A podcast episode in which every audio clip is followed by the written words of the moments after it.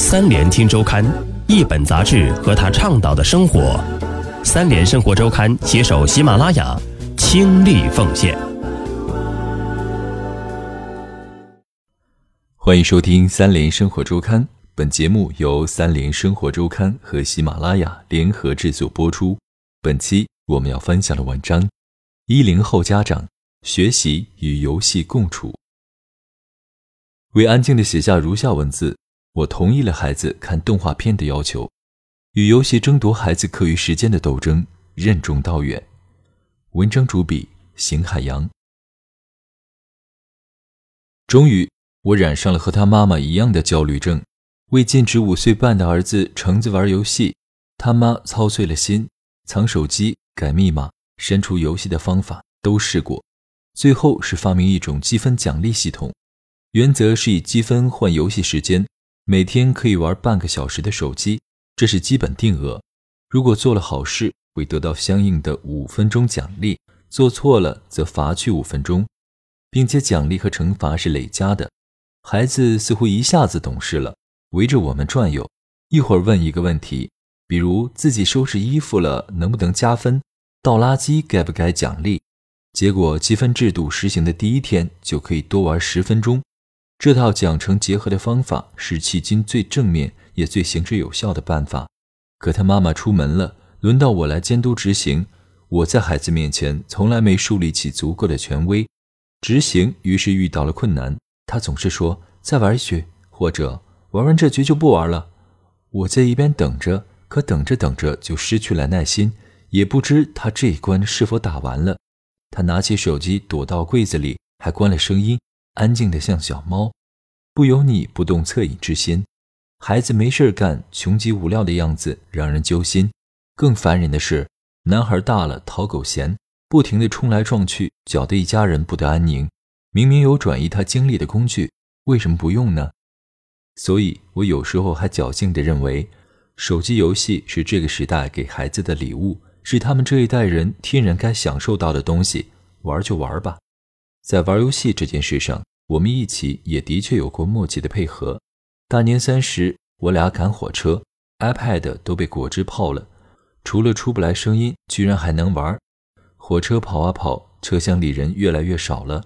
他玩的汤姆猫里，汽车过障碍钻山洞，游戏也越来越纯熟。不到五岁的孩子。成绩把我甩掉一大截，并且很明显，我这辈子都不可能得那么多的分了。估计是玩的时间长了，机器发热，居然把耳机孔里的潮气蒸发掉了。除了玩游戏，他还在空荡荡的车厢里到处跑动。他踩座位边上的踏板，问我有什么用。我还以为是调整椅子角度用的，没想到路过的列车员告诉我们，椅子可以旋转。快下火车的时候，他突然告诉我。旁边站台的火车鼻子比我们的长，下车一看，果然如此。小孩子的好奇心真是美好。可现在手机里的游戏早不止于儿童的益智游戏，飙车的、开飞机的，乃至王者荣耀都有了。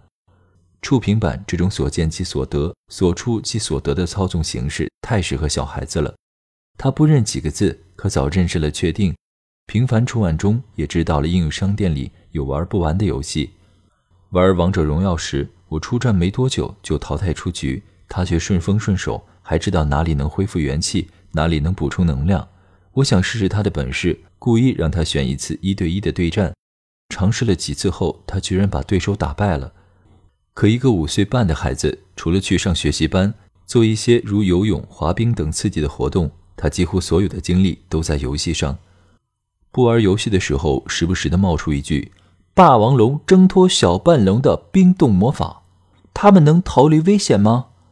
就连打水仗的时候，也口里高喊着“防御盾牌、闪电刀”之类的武器和“冲击爆裂”之类我不明所以的词儿。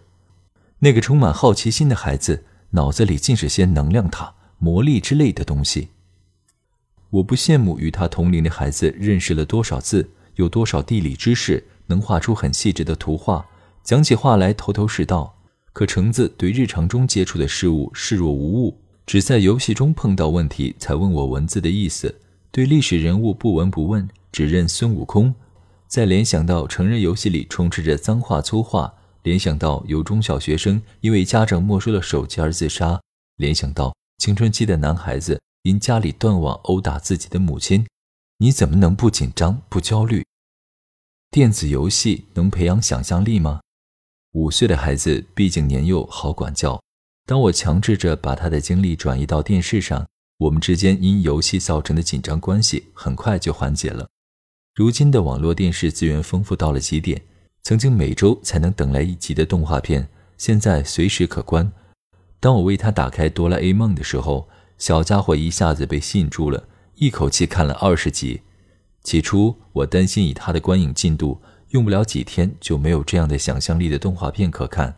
可一查看剧集库，搜索到一千四百多集还没到头，总算放了心。《哆啦 A 梦》有一集讲的是大雄厌烦做作业。机器猫变出一台将他带到各种风景名胜地的投影机，想不到几十年前就预言了谷歌街景和 VR，想象力真是叹为观止。当然，任何家长都希望通过这样的想象力的作品培养孩子的想象力。可就在去年，媒体曾闹出一场关于哆啦 A 梦的乌龙。日本知名导演在某节目上透露，哆啦 A 梦将在法国被列为禁播卡通片。法国教育委员会认为。哆啦 A 梦的主角大雄，只要一遇到困难，就会求助于哆啦 A 梦的口袋。这不断重复的情节不利于儿童的成长。这一消息曾引起舆论大哗，随后被证明并非事实。当儿子几天之内看完了二百余集动画片，我还是决绝地禁止他继续看下去了。万能的机器猫的百宝箱里看似无所不用，可一百集后，他拿出的东西几乎都是过去的翻版了。儿子建议我买辆跑车，我回答没钱。他就兴冲冲地拿出自己的存钱罐，说可以买辆玩具车，再用缩小手电把我们照射一下。估计大雄将把孩子成长中遇到的所有问题都遭遇一遍或 n 遍，而机器猫也将给出所有的标准答案，并且因为不断重复，这些标准答案将刻印在小观众幼小的头脑中，一辈子挥之不去。这样的动画片是提升了孩子的创造力，还是毁灭了创造力，可想而知了。由此可见。任何一件伟大的作品，商业化后，商人追求的是利益的无限放大。他们将把所有的可能情节穷尽，以增加播出时长，才不管是否给小孩子留有想象的余地。爱因斯坦说：“想象力比知识更重要，因为知识是有限的，而想象力才概括着世界上的一切，推动着进步，并且是知识进化的源泉。”很多经典游戏都是想象力的结晶。凭借的也是超凡的想象力，吸引了玩家驻足。孩子们几乎都喜爱《植物大战僵尸》，一起玩的小伙伴们经常主动扮演豌豆射手、玉米投手、捣蛋萝卜和僵尸博士等，捉对厮杀玩得不亦乐乎。电子游戏甚至给现实中的孩子们以交际内容。作为副作用，当孩子不想吃蔬菜的时候，家长还可以拿植物的威力诱导孩子。那感觉就如同几十年前上一代人看大力水手爱吃菠菜，满满正能量。可对于和游戏、科幻与神怪故事一同成长起来的孩子们，整天看《哈利波特》打魔兽，手里在摆弄着变形金刚，他们的想象力就会超越那些不玩的孩子们吗？答案或许并不绝对。一个人想象力的强弱，最重要的是他是否有能力突破窠臼。想象力最大的敌人是接受现实。一成不变。游戏的开发者的确需要想象力，创造出光怪陆离的世界。可即便如此，游戏情景一旦设定，后面的发展就固化了。游戏之所以让人沉迷，奇思妙想的新鲜感是短暂的。长久沉迷于一种游戏中，新鲜感自然会降低。新鲜事物对孩子大脑的刺激，很快就会被打斗、竞争的刺激所取代。可见，仅从想象力的角度。不断增长见识，多暴露在新鲜事物之下才是关键。而沉迷其中，行为模式固化，对想象力的培养并无帮助。即使玩游戏，也应该让孩子玩尽可能多的品种。